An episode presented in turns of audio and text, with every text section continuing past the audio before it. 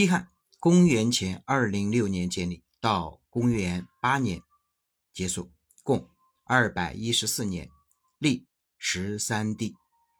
今天我们讲第四集，汉高祖刘邦。刘邦是大汉的开国皇帝，在位十二年。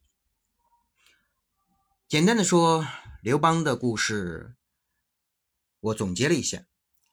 首先，刘邦崛起于布衣。沛县起兵，雍齿叛封，张良出从，再夺封邑，欲立怀王，平夫魏帝。刘项合兵，统筹汤郡，西路主帅，击破王离，高阳九图，大败杨雄。再会张良，夺取关中，约法三章，鸿门之宴，分封汉王，还定三秦。汉军东出，彭城之战，荥阳对峙，鸿沟为界。垓下之战，君临天下，对战匈奴，平夷信王，善待功臣，并榻问相，身后之事如神如画。这每一段都是历史故事，可能大家都看过很多影视剧。今天我们不讲这些，这些讲三天三夜也讲不完呐，可能讲一年吧。其实只要我们知道，在唐太宗李世民之前。刘邦一直是君主能力和成就的天花板。先说成就，刘邦起家非常艰难，可以说是白手起家，甚至比秦始皇统一六国更加艰难。因为秦始皇是居高临下，本身就有权势，所以做起事来更加容易一些。而刘邦白手起家，从一无所有到应有尽有，这过程是很艰难的。举个例子。比如你拥有上亿财产的公司，你想赚一千万，那么靠投资是非常轻而易举的。但是你让一个兜子里只有十块钱的穷小子，在同样的时间去赚一千万，这个难度可想而知。然而，刘邦在这种艰难的困局之下，四年就拉起了一支部队，成为一方诸侯，再用三年的时间，逼得最牛的霸主项羽乌江自刎。让天下归一，建立了大汉王朝。一共七年的时间，建立了一个王朝，这是何等快的速度啊！再说能力，刘邦的能力一直以来都被忽略了，特别是一些电视剧、电影出工出力，把楚霸王描写的英明神武，把刘邦描写成了一个地痞无赖。但是回到真实的历史。历史上那些大神无一都对刘邦充满了仰望，比如毛主席，比如后赵的后赵高祖石勒，人送外号低配版的成吉思汗。这位石勒怼天怼地不服输啊！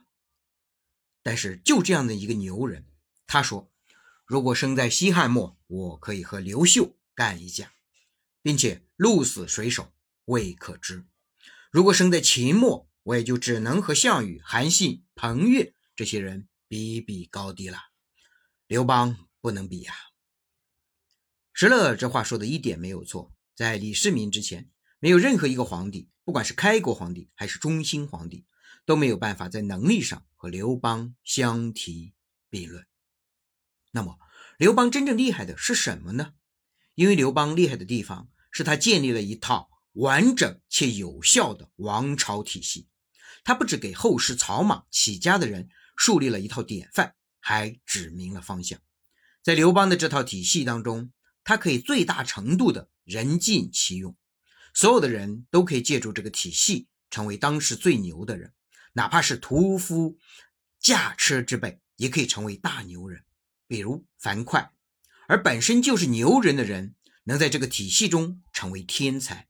比如说，半生落魄的张良、韩信，而这套体系最牛之处，就是哪怕是天才脱离了这套体系，也会被打成凡人。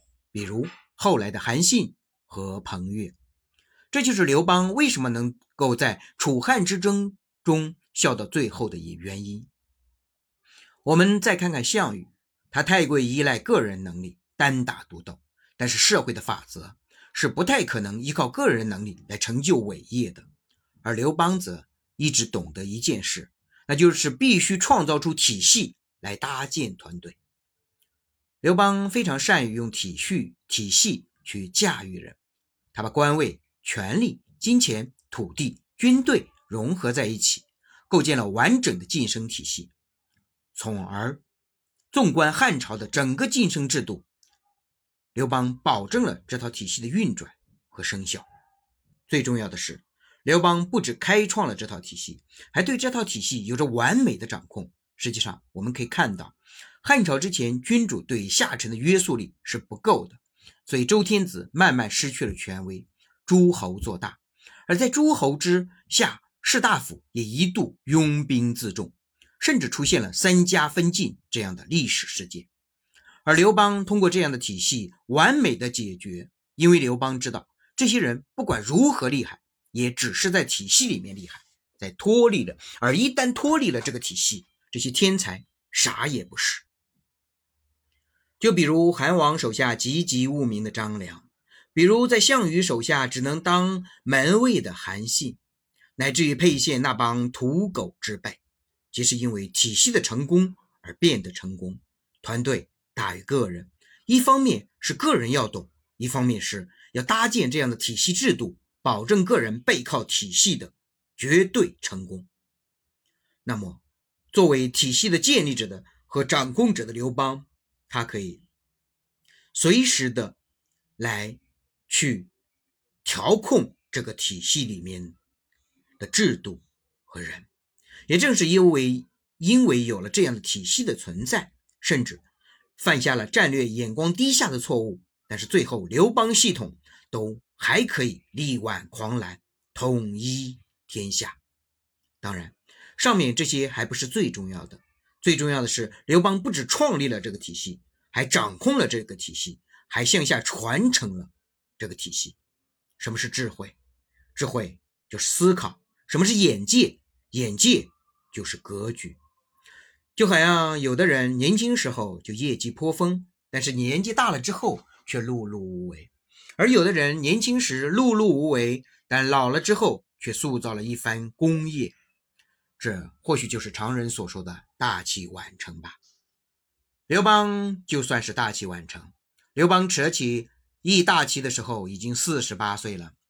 要知道，不是现代，是古代，古代活到四十八岁的人都已经很少了，而刘邦在四十八岁才开始创造他人生的辉煌，这是。需要一个多么的雄心的状态，而且刘邦所做的事情是造反呐，这种事情就是典型的胜算低、风险大，一不留神小命大。何况那时候造反的势力很多，而刘邦偏偏选择了这事儿，这对刘邦来说，在近五十年的人生中，并没有做什么丰功伟绩。然后在五十岁时候突然战败了项羽，雄霸天下。难道他真只仅仅是靠运气吗？那运气之外的因素呢？纵观刘邦的一生，我觉得他的启发有三，我总结如下：一，乱世枭雄不在乱，而在看懂并顺应历史的趋势。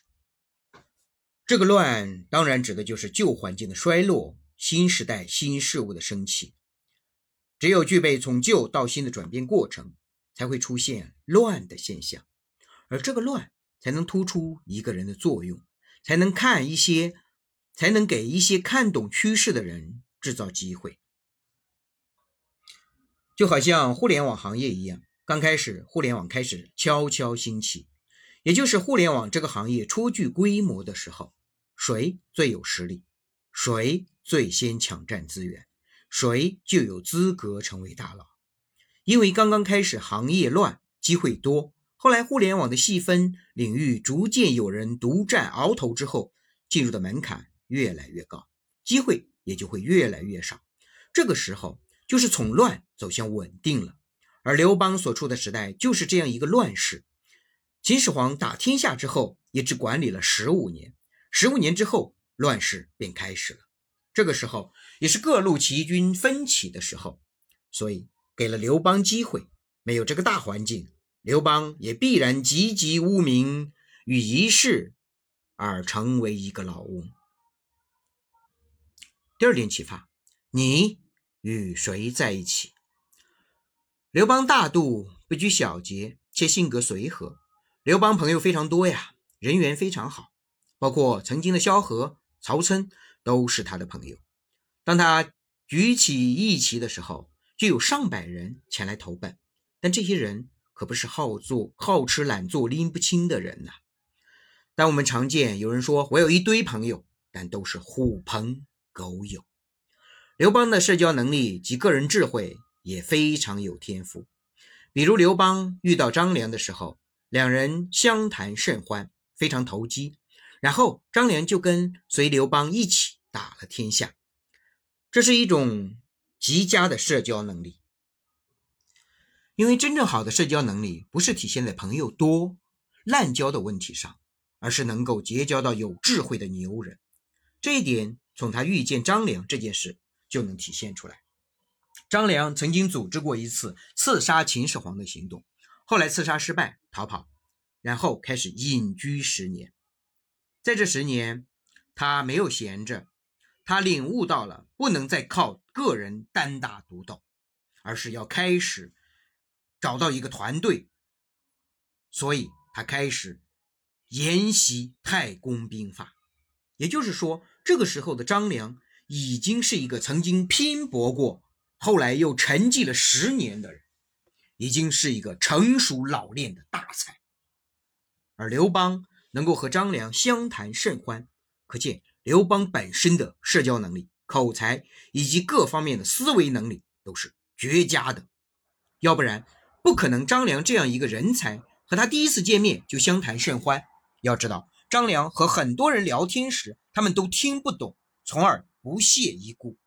他们身边不是也有很多人早就认识张良，但是他们根本不懂张良。而刘邦第一次见张良就相谈甚欢。我们身边不是也有很多人见到高人而不知吗？而不屑一顾吗？只是和狐朋狗友沆瀣一气吗？第三点启示：领导力。汉高祖刘刘邦是中国第一个传承有序的大一统王朝汉朝的建立者。刘邦具有很高的管理才能，而且擅长沟通，对于策略的领悟能力更是非常人能及。比如说。